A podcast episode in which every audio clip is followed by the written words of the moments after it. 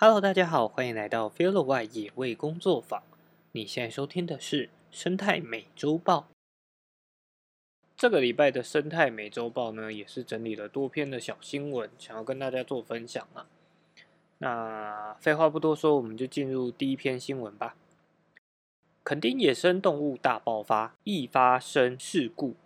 端午节加强取缔违规脱序行为。在端午连假呢，许多人会去垦丁享受宜人的夏日风情，但垦丁国家公园管理处呢，也提醒游客应该要共同来维护自然环境，禁止发生违规脱序的油气行为。垦管处表示呢，连续假期垦丁园区的海岸、沙滩等几点，因为游客众多，偶尔会有影响环境清洁啊，跟烟火噪音的违规行为。为了维护国家公园整体环境和保障游客的安全，从事燃放爆竹烟火等行为啊，以及任意抛弃果皮、纸屑或其他就是污物。遭到取缔的话，可以处罚一千五百元的罚款。那在园区内呢，违规的沙滩车活动，常常以就是勇闯丛林啊，跟地景打卡来号召游客参与。但是在这样子的活动啊，活动路径上常常会造成水土流失，那呃冲石沟等环境被破坏。然后也容易产生了游客翻车的安全问题，所以目前国家公园内是禁止骑乘沙滩车的游憩活动的。那违反呢的业者都会依照法律处罚三千块的罚款。而野生动物呢，也是垦丁国家公园内的一大重点。近期是台湾紫斑蝶迁徙飞入温暖。的恒春半岛产卵的季节啊，所以每年在这个季节呢，在呃垦丁国家公园的园区内，都会出现大量的紫斑蝶迁徙的盛况。路径呢是从半岛东侧太平洋海岸由南飞向北，尤其平呃两百线道五点五 K 以及台二十六线省道南湾路段。常可以见到蝶群啊横越马路的奇景。那民众行经迁迁徙路线的时候呢，应尽量降低车速到呃四十公里以下，避免对蝴蝶造成危害，也可以感受就是蝶群飞舞的特殊生态体验。另外，日前呢，在垦丁牌楼往设顶路段清晨的时候。发生了一起，就是梅花鹿出没，造成了人车鹿就是撞在一起啊，而且人跟鹿呢都双双死亡的遗憾事件。所以垦管处也呼吁游客开车行行经社顶、龙銮潭以及龙龙盘草原等，就是梅花鹿会出没的热点的话，要小心驾驶，速度降至四十公里以下。那也请游客开车的时候慢行通过，以保障行车的安全。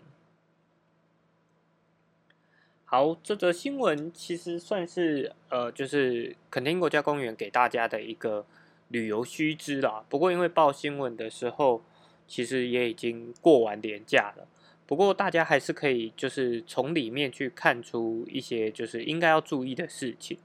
因为许多民众可能去到垦丁游玩呐，都会忘记说，哎，其实它是一个国家公园。那从以前开始，在整个垦丁地区就有很多的这种沙滩车的活动，但以前呃园区可能都是比较采一个睁一只眼闭一只眼的态度。那到了呃近期就发现说，哎，这样子的对环境的危害其实非常的严重，所以也比较就是强烈的来进行执法。那也希望说，哎，游客们可以有警觉，来避免说去消费这样的行为。因为其实对于业者来讲啊，就是这是一个供需法则。当大家都有这个意识，知道说，哎，我们不可以去从事这样子的行为的时候，业者自然就会慢慢的减少。好，再来第二则新闻是鹿港金船石虎遭路杀，特生中心判更重视石虎保育。在二十一号的晚间呢，在鹿彰化的鹿港金船石虎遭到鹿杀，民众黄小姐经过鹿港大道的时候，发现路旁被鹿杀的猫咪，没想到通知宠物礼仪公司到场之后，然后发现说，哎，其实是石虎。那后续这个石虎呢，也送到了南投吉吉特有生物研究保育中心。那后续经由兽医师检验，就发现判断初步判断说，它其实是遭到路杀。那是一只刚成年的公石虎，体重大约是四点五公斤。那也因为这一起就是新闻啊，让石虎保育再次受到关注。其实彰化呢，从二零一七年开始就有陆陆续续发现石虎路杀的案例，那平均大概一年有一只。不过过去大部分是比较靠呃，就是靠中部区域，就是靠台中、乌溪这些路段。那这一次呢，是第一次在比较靠海边的鹿港发现。那推测也许有可能是从八卦山区域拓展领域才跑到这里，不过却意外遭到了路杀。彰化县政府表示说，已经争取明年纳入。生态服务给付计划，那提供民众协助监测、通报等奖励。至于未来呢，是否规划保护区，甚至订定自治条例等，都是县政府未来努力的目标。好，那这则新闻呢，其实呃，真的算是蛮特别的啦，因为它发生的那个位置，其实真的很难判断说。这只石虎到底是怎么样移动到这个地方的？因为在鹿港其实也算是一个呃小有规模发展的区域，所以并没有那么多的自然环境让呃石虎可以躲藏。那这只石虎它到底是哎突然有一天它就跑得特别远才跑到鹿港，还是它呃中间有许多的休息点？这个都需要有更多的研究啊，才可以知道，就是这只石虎到底是怎么来这里的，以及它想要去什么地方。那最后面县政府表示说，就是诶会争取明年纳入生态给付计划，让民众就是诶如果有发现说，比如说他可能他的农田或者他的鸡舍有遭到呃危害的话，就有小小的补贴。那同时也可能会提供一些，就是由社区去做呃这个巡守的一些小补助。另外，他还提到了，就是呃是否规划保护区。其实保护区这个东西真的没有想象中那么简单呐。那当然，这个并不知道是县政府提供给记者的啊字，就是说，哎。他们也会讨论是否规划保护区，还是记者自己就是补上去的。因为其实要划设保护区并不是那么容易，因为动物它其实也不会理解到，哎，从哪里开始是保护区，从哪里不是保护区。所以保护区它其实是有一个边际效益存在的。那尤其石虎居住的环境大部分在浅山区域，也就是跟人最多重叠的地方。那划设保护区就同时一定会牵涉到许多的私人土地，那在呃你要把它收购起来的这个成本上面就会高非常多，所以目前在做石虎保育上面，大部分都还是希望由社区啊或者是地方的居民们愿意跟这些动物们共荣共存为优先呢。那同样这则新闻就是。觉得可以让大家知道，说其实，在过去日治时代的时候的记录啊，是石虎在全台湾都是可以分布的。但是因为快速的开发，导致了石虎到现在只剩下哎苗栗南投可能有比较多的数量，那台中也有一些稳定出现的数量。那这几年在呃新竹。彰化跟嘉义都有发现一些零星的个体，我们有没有可能把环境照顾好，让哎石虎的族群慢慢的可以回到这些地方？那甚至有没有可能回到像过去一样，全台湾都是有分布，都是需要大家共同努力的？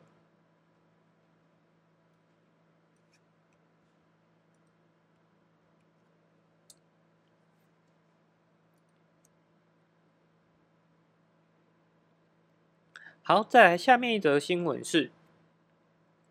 好萌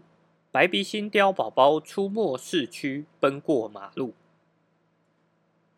近期啊，有民众分别在台北市信义区和新北市的永和区这样子人口密集的地方，目击到白鼻星的出没，甚至还有记录到就是白鼻星妈妈叼着宝宝过马路。那不过，野生动物怎么会出现在市区？呃，访问专家，专家表示说，可能是因为市区有食物可以生存。不过也特别提醒说，虽然白鼻星它不会主动攻击，但还是不要靠近，因为有的身上可能有狂犬病。好，这则新闻其实我觉得也算是提供给大家知道，因为大部分的人其实都还是会觉得，哎，野生动物跟我们距离非常的遥远，但。其实经过这么多年下下来啊，也有许多的动物，它开始慢慢适应怎么样跟人类的活动去做一个相处，所以也开始有一些动物，它是可以适应比较都市化一点点的环境。最简单来讲的话，以呃都市公园里面常见的黑冠马鹿，就大家俗称的大笨鸟，它在过去也是在森林里面活动的，但因为就是都市发展。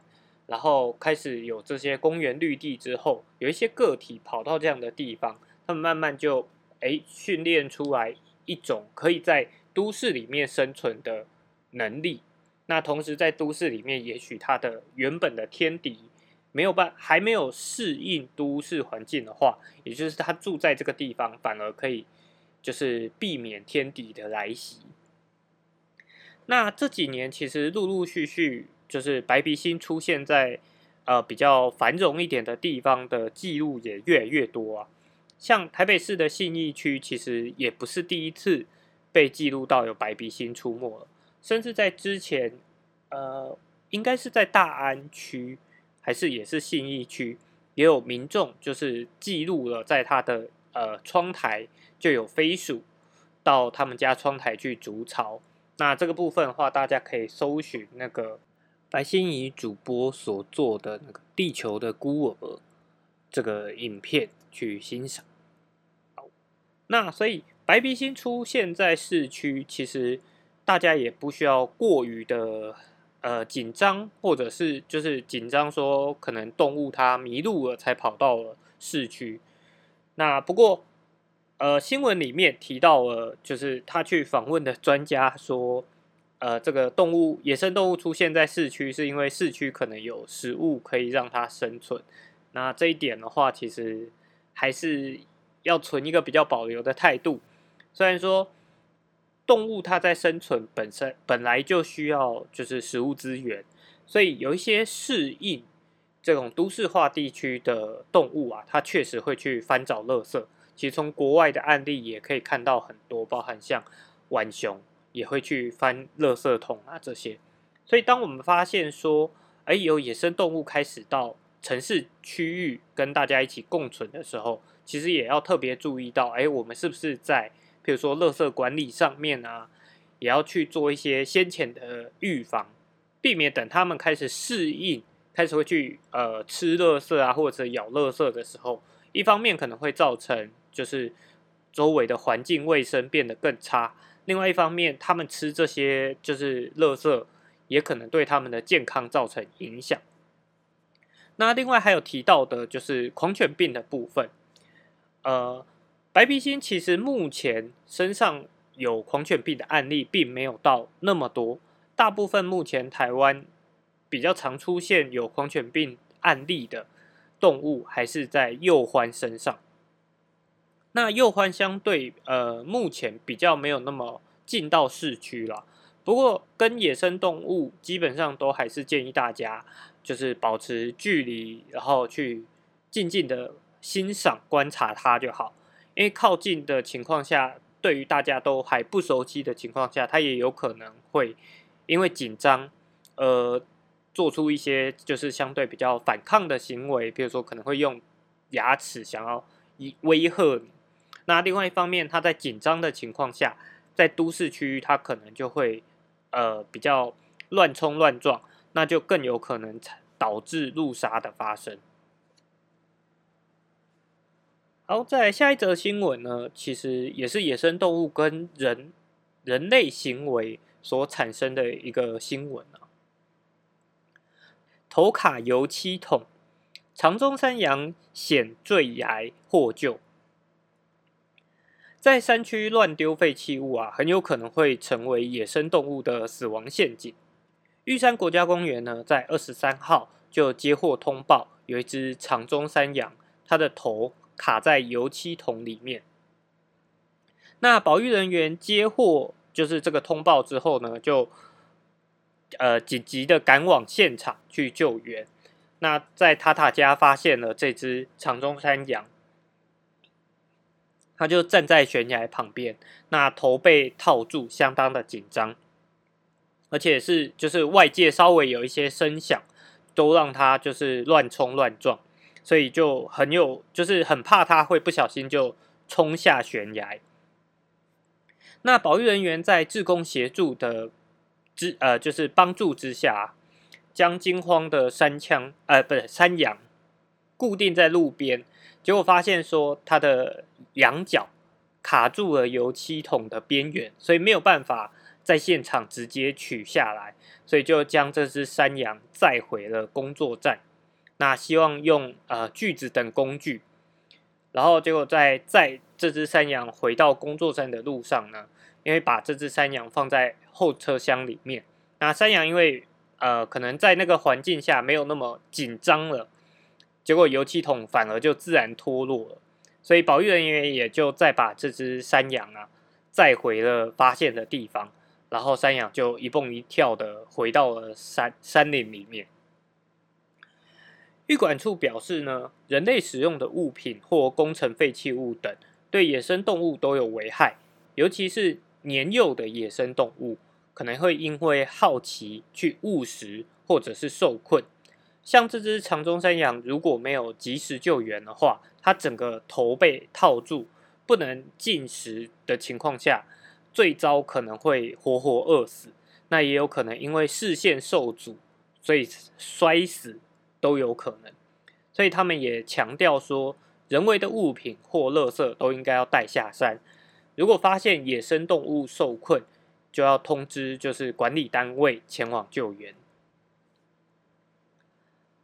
好，那这则新闻其实这一次就是受害的是比较大一点的长中山羊。其实，在之前我就有看过，呃，比较小型的动物，食肉目动物食蟹獴，它就是去呃，可能有人在山上吃八宝粥，那八宝粥的罐子啊也是乱丢。那八宝粥的罐子其实它蛮小的嘛，所以就光我们人想象我们人的手。伸进去八宝粥的罐子，然后只要一紧张，它可能就会卡住，尤其那个边缘又相对比较锋利，所以它可能整个头就被卡在里面。那呃，所以真的就是我们人类的行为啊，常常在一个很不注意的情况下，就会影响到自然环境很多。那对于野生动物来讲，这样子垃圾，尤其是像食物类的东西的话，更有可能。成为了一个陷阱，所以就希望大家真的在出游的时候都要记得，就是把垃圾带回家，我们自己透过人为的方式来把它处理。好，再来下面一则新闻呢，是南屯收容所暴增三十五只柴犬，疑似专卖店经营不善，集体弃养。有网友啊，日前在脸书社团“台中宠物走私拾货认养专区”发文指出，有大量的柴犬被弃养，而且都是送到了台中市南屯收容所。实际上，到台中市动物保护防疫处的网站查看，然后就会发现说，光是在二十号、二十一号两天内，就有多达三十五只似柴犬的狗狗被送往南屯收容园区，而且来源地点呢，都都是来自五泉西路。那收容的原因都是饲主不拟续养。贴文曝光之后呢，也引发了网友的热烈讨论。就有网友质疑说，是他家附近的这种专卖柴犬的宠物店，因为经营不善，才会整车就是狗狗都载走，送往了收容所。根据台中市犬猫收容及处理收费标准的第三条，收容及处理饲主不拟继续饲养的犬猫。会依照下列的标准来收取费用。第一个是，如果已经完成了宠物登记者，每一只动物会收取新台币一千元。那如果是未完成宠物登记者呢，每一只动物会收取新台币三千元。所以根据上述上述的规范，民众如果不愿意继续饲养，的确有可能就是利用缴交费用的方式。将宠物交给收容所，那也让人不断反思：这样的行为真的好吗？真的够尊重生命吗？好，这则新闻呢，算是比较难得在讨论宠物部分。就是一方面是像刚刚提到的，它的那个收费标准，其实完成宠物登记的话，每头收取新台币一千元。也就是你只要花一千元，你就可以弃养你的宠物。其实很，呃，我觉得是一个对于对于民众来讲，他就会觉得说，反正我花钱，我就可以不养它。那如果未完成宠物登记的，也就收到三千元而已。那我们就是希望说，其实大家在要养之前，就应该要做好那个。决定就是你，你如果要养，就应该要好好的照顾它。那即便今天你的家庭可能遇到了什么样的状况，不适合养，其实你也应该要负起那个责任，帮他找到下一个愿意养的，然后将这个饲主啊，就是转移到另外一个人身上，这样子你才可以去找到一个呃，就是会爱他的、有办法照顾他的家庭。可是，如果只是交给收容所，我觉得会有更多的就是啊，反正我就不能养啦，啊，我就花钱就就就可以了事。但要花钱，确实有可能导致更多人会呃随意的弃养，所以这也是为什么要严格管制，说就是要去完成宠物登记。因为你如果直接的乱弃养，就应该要受到更重的罚款。但你如果在没有完成宠物登记的情况下，确实，我与其去花钱，然后我还不如直接乱丢。所以这其实是也是一个呃，会拉回到就是饲主管理跟宠物的这个实名登记这个非常重要的一个政策上面那我个人是认为说，你看，像假设今天它真的是一个，假设它真的是一个。宠物业者的话，他呃本来他可能在卖这个卖这个柴犬的时候，他一只所获取的利润可能很高，然后他就进就是可能繁殖了大量的，那结果因为经营不善，然后他就以一只三千块脱手掉，我觉得就是真的算是很不尊重生命啊。好，我们可以等会再。继续讨论，剩下最后两则新闻。好，下一则新闻呢是呃国际上的新闻。巴西查获近二十九吨的非法鱼翅，上万只濒危鲨鱼枉死。巴西当局的在二十号公布，他们查扣了二十八点七公吨非法取得的鲨鱼鱼翅。这些鱼翅原本将输出到亚洲，那巴西称这是世界上就是同类物品当中最大宗的原产地原产地查扣的事件。那巴西的环境与再生自然资源所估计说，这批货物呢代表大约了一万只两种两个不同种的。鲨鱼死亡，分别是大青鲨跟尖吻镜鲨。这两种鲨鱼呢，上个月才列入了巴西国家濒危物种的名单。根据圣保罗州立大学二零二二年发表的一篇一篇新闻文章啊，要遏制非法鱼类是呃渔猎，是保护鲨鱼避免灭绝的一种方式。但期刊当中也表示到，因为巴西的海岸线长达八八千多公里，加上环境执法不力，所以在巴西其实实际上并不存在去监督这样子非法渔猎的这个机制存在。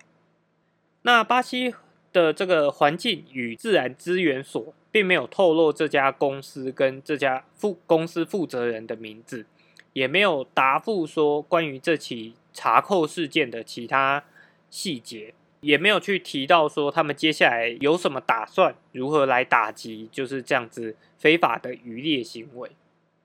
非盈利的海洋保育组织呢，巴西海洋守护协会就呼吁巴西政府应该要禁止鱼翅交易及进口鲨鱼肉。说这么做呢，就可以呃有助于保护鲨鱼这个物种。好，那这则新闻其实我觉得真的是要注意到的一点是，这些鱼翅其实本来也是要输出到亚洲地方那其实如果平常有在关注 Discovery，也会知道说我们在讲说啊，没有买卖就没有伤害。里面提到鲨鱼这个物种，大概也好几十年了。可是这样子的事件，其实还是不断的在发生。所以真的就是对我个人 而言，我也会觉得，就是我们到底